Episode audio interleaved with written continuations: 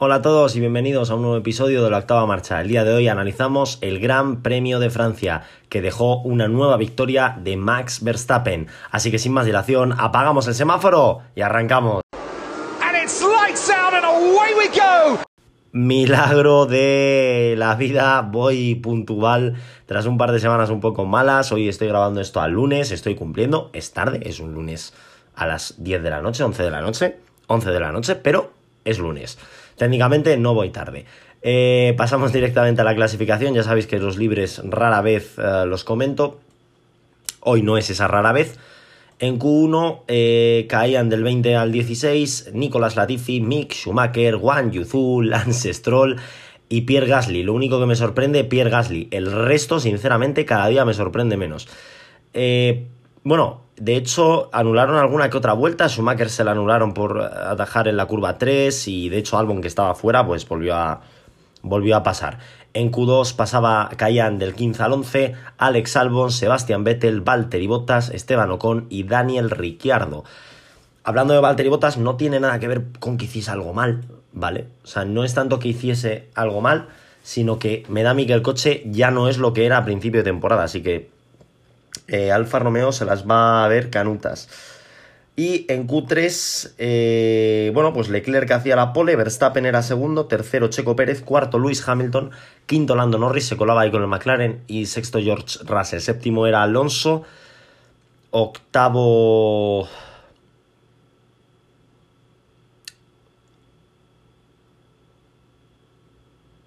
Octavo Sunoda. Octavo Sunoda. Hostias. Noveno Sainz, que saldría último por cambiar motor, al igual que Magnussen. De hecho, bueno, pues eh, viendo el tiempo de Mick Schumacher, en Q1 salieron tanto, Schumacher como, tanto Magnussen como Sainz, pasaron ambos el corte, por lo tanto Sainz se había forzado a salir en Q2, ¿vale? Porque tenía que ganarle la posición a Magnussen para no salir último. Eh, salía Magnussen en Q2 y pasaba el corte, Sainz tenía que salir en Q3, no, llegó a marcar ningún tiempo, de hecho salió a, Q3 para darle rebufo a Charles Leclerc, que en parte le ayudó a conseguir la, pole position, no tanto con el segundo rebufo, sino con el primer rebufo, ya que el primer rebufo, eh, la diferencia entre Leclerc y Verstappen fue de 8 milésimas, luego en el segundo intento Verstappen no mejoró y Leclerc mejoró un poquito más, pero la pole realmente la hizo en la primera vuelta, Claro, no lo sabes, tienes que hacer un segundo intento porque no sabes lo que va a hacer Max Verstappen, pero no, no cambió el, panorama, tan solo mejoró el tiempo. Y pasamos a la carrera. La carrera pues comenzó bastante tranquila. Bueno, la salida fue bastante interesante. Leclerc mantuvo la posición con Verstappen. Hamilton se puso tercero, adelantando a Checo Pérez, que perdió la posición con Russell. No, perdió la posición con Hamilton.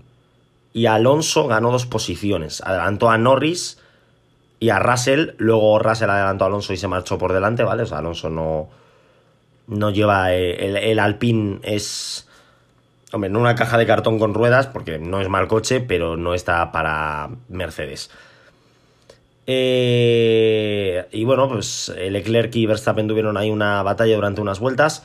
Luego Pérez no conseguía pasar a Hamilton. Eh, le costaba bastante y eso que Hamilton eh, llevaba el segundo coche más lento. Pero el problema es que metía mucha carga aerodinámica y podía salir muy rápido de las curvas. Entonces al Red Bull, que llevaba más velocidad a punta, pues le costaba mucho adelantar a, al Mercedes. Sainz empezó a remontar, empezó, pues salía P19 y poco a poco iba remontando. Se puso decimoquinto, decimocuarto, decimotercero, decimosegundo, un décimo. Y uh, Verstappen paró en boxes a poner un juego de neumáticos duros.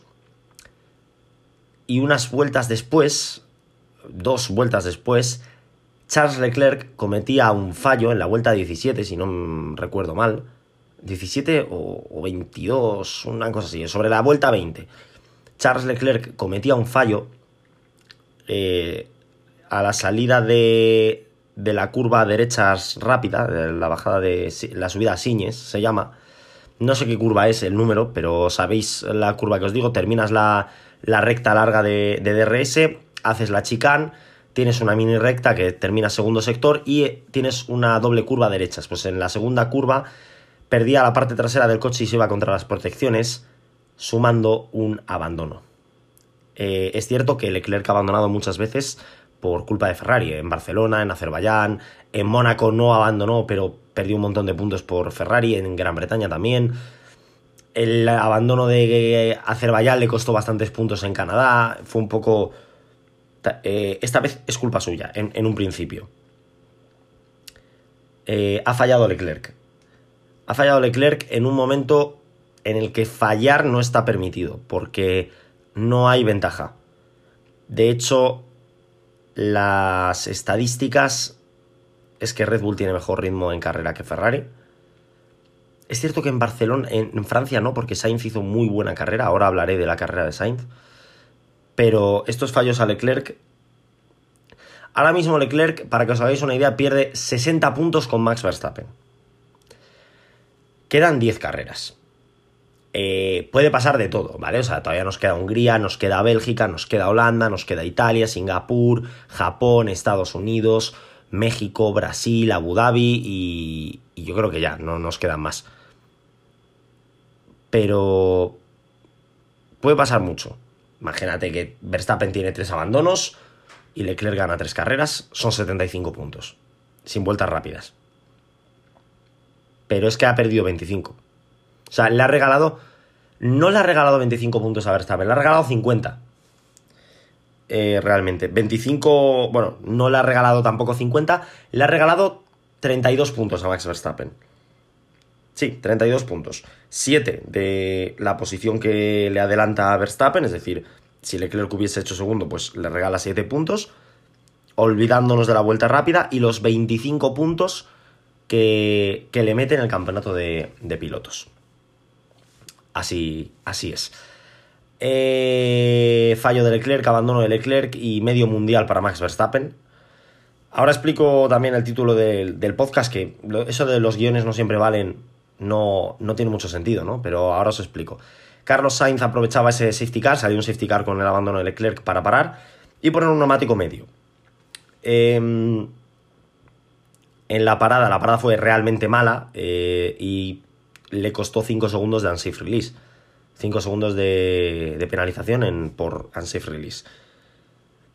Eh, se lo comentaron por la radio, le dijeron 5 segundos de stop and go. Le dijo Carlos Sainz que no, que no eran 5 segundos de stop and go, eran 5 segundos. Que no hay stop and go. ¿Cuál es la diferencia entre 5 segundos y stop and go? Muy bien, vamos a ver. Hay, así de ese estilo hay tres tipos de penalizaciones. 5 eh, segundos, 10 segundos de stop and go o un drive-thru. ¿Vale? Os comento un poquito. Drive-thru es, haces una cosa que está mal y te sancionan con un drive-thru. Tú lo que tienes que hacer es, vas por conduciendo normal, das una vuelta y te metes al pit lane. Pero no puedes parar en boxes. Pasas de largo todo el pit lane y sales otra vez a pista. Eso es un drive-thru.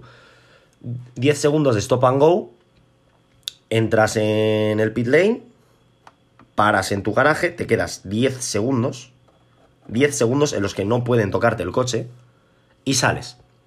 Y luego las sanciones de 5, 10, 15, 20 segundos es entras en el pit lane, paras en boxes, ahora explico también otra variante de esto, paras en boxes, te quedan, se quedan 5 segundos, 10 o los que sean, sin tocar el coche, te hacen la parada y sales.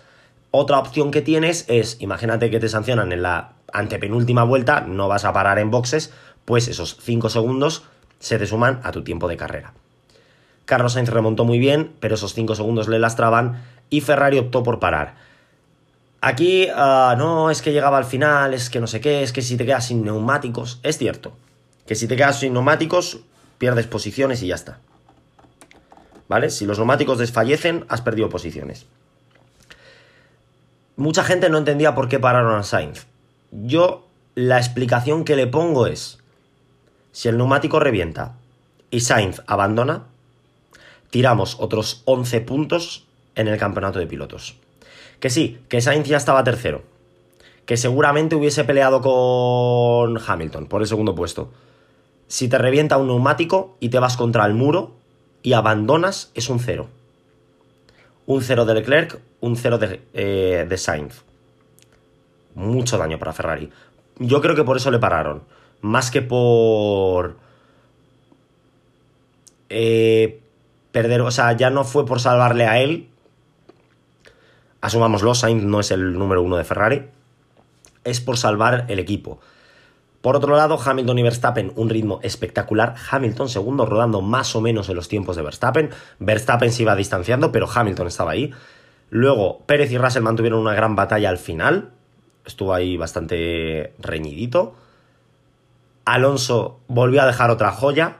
Eh, rodó bastante bien. Y de repente Lando Norris empezó a acercársele. Y le dijo al ingeniero que Norris se estaba acercando demasiado y estaba en una distancia peligrosa. Alonso dijo, déjalo, quiero que destroce sus neumáticos. Alonso se está riendo de la Fórmula 1. Porque es que luego cuando paró Sainz, el cabrón de Alonso empezó a apretar. O sea, lo que no hizo en toda la carrera lo hizo cuando paró Carlos Sainz. Para intentar lo imposible. Porque Sainz cuando paró puso en juego neumáticos nuevos medios y rodaba dos segundos más rápido que todo el mundo.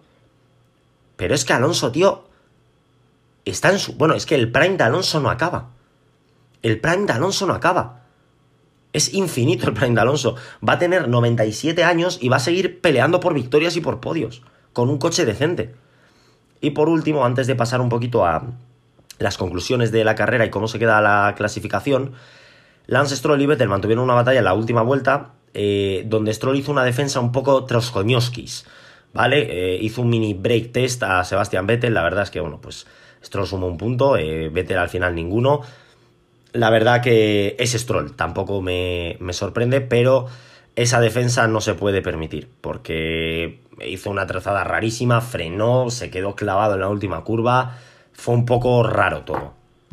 Y bueno, eh, por otro lado, eh, así un poquito de conclusiones de carrera, Verstappen tiene medio mundial, o sea, es muy difícil que se le escape esto a Verstappen. Para que os hagáis una idea, Charles Leclerc ha ganado, bueno, Carlos Sainz ha ganado el Gran Premio de Gran Bretaña, Checo Pérez el Gran Premio de Mónaco, Charles Leclerc los grandes premios de Bahrein, Australia y Austria. Max Verstappen ha ganado en Arabia Saudí, en Imola, en España, en Miami, en Azerbaiyán, en Francia, en Canadá. En 12 carreras lleva 7 victorias. O sea, más de la mitad de las victorias. El récord de Sebastián Vettel está en 13. No me sorprendería que lo batiese al ritmo al que va. Al ritmo al que va él y al ritmo al que va Ferrari. Que eh, cada día eh, tengo más claro que lo que le gusta a Ferrari no es competir en la Fórmula 1, es regalar mundiales. 2008, 2010, 2012 no lo cuento como regalado porque el coche era una mierda. 2017, 2018, ahora 2022 o sea, el, propósito de Ferrari últimamente es regalar mundiales a los rivales. Ya no te hablo de 2020 que tienen una mala temporada, o 2014, o 2013 que Red Bull hace un coche mejor, o, toda la era híbrida que Mercedes ha hecho un coche mejor, quitando 2017 y 2018 que hubo algo más de batalla. Pero es que tengo la sensación de que Ferrari no quiere ganar mundiales, porque es que los tiran todos. Por otro lado, Mercedes son muy malos, Hamilton segundo, Russell tercero, Primer doble podio de Mercedes desde el Gran Premio de Arabia Saudí del año pasado. Y Mercedes son muy malos, pero ahora mismo Ferrari tiene que estar más pendiente de Mercedes que de Red Bull. Ojo, no, Ferrari no tiene que centrarse en Mercedes, porque no es un rival. ¿Vale? Ferrari es mejor que Mercedes. Pero si tú miras la clasificación de constructores, no la tengo, tampoco la voy a buscar, sé la diferencia de puntos. Ferrari está más cerca del tercer puesto que del primero. La diferencia entre Ferrari y Mercedes son 44 puntos. Estamos hablando de que en un, caso muy hipotético y muy improbable, de que Ferrari abandonase en el Gran Premio de Hungría con sus dos coches, Hamilton o Russell, me da igual quién, ganase y su otro piloto, o bien Hamilton o bien Russell, hiciese segundo y, y alguno de los dos hiciese la vuelta rápida en el Gran Premio de Hungría, perdón por el gallo, Mercedes iguala en puntos a Ferrari. ¿Por qué?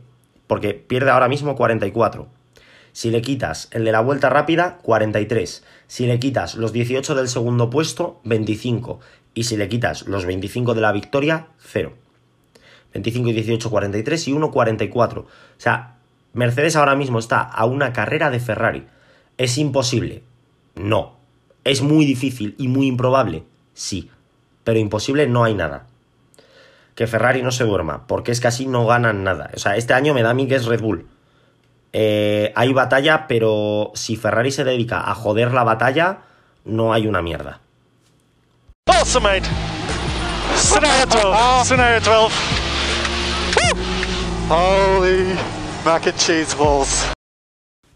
Y este ha sido el Gran Premio de Francia, la verdad, fue una carrera muy entretenida. De hecho, aquí os voy a explicar por qué el título de Los guiones no siempre valen, porque Francia nos acostumbra a ser, una, a ser carreras aburridas, porque el circuito no da emoción, porque es un circuito en el que cometer errores, pues puedes cometer los que quieras y más. Pero 2022 nos está demostrando que las carreras más aburridas son emocionantes y las que tendrían que ser más emocionantes son un poquito más aburridas. Eh, esta semana tenemos Gran Premio de Hungría. El lunes subiré podcast. Eh, lo grabaré el domingo porque esta semana no estoy en casa. Esta semana no, o sea, esta sí, pero la siguiente al Gran Premio de Hungría no estoy en casa. Me voy de vacaciones. Eh, por otro lado, después de Hungría viene el momento parón veraniego. Viene el momento putada. tengo algo, alguna cosa pensada de de podcast y eso. Ahora mismo lo único que tengo claro es que la semana que viene hay carrera en, en Hungría y que es lo que hay. Y luego tenemos. Tendré alguna. Meteré algún podcast pues para las carreras que no. Las semanas que no hay carreras. Que básicamente es la semana del 7, la semana del 14 y la semana del 21. Es decir, tenemos tres semanas en las que. Una, dos, tres. Porque aquí ya hay, vale. Tres semanas en las que no tenemos carreras y que tres podcasts eh, diferentes, no, no de analizando carreras. A lo mejor eh, analizo algún mundial o analizo algún piloto, que hace muchísimo que no lo hago, de hecho. Eh, carreras, la última vez que analicé una, quitando evidentemente las de este año, fue hace 10 episodios casi en el Gran Premio de Jerez de 1997 y la última vez que analicé a un piloto fue hace tres meses con Kevin Magnussen. Luego, la última vez que analicé, perdón, un mundial fue en... Uf. ¿Cuándo fue? Oh my god. Mundial como tal. Hostias, no, pues igual analizo algún mundial, ¿eh? Llevo todo el año sin O sea, desde el 21 de enero no analizo un mundial. Joder, como, madre mía, la Virgen. Pues tocará analizar algún mundial en este, en este tiempo. Tengo alguna cosilla en mente.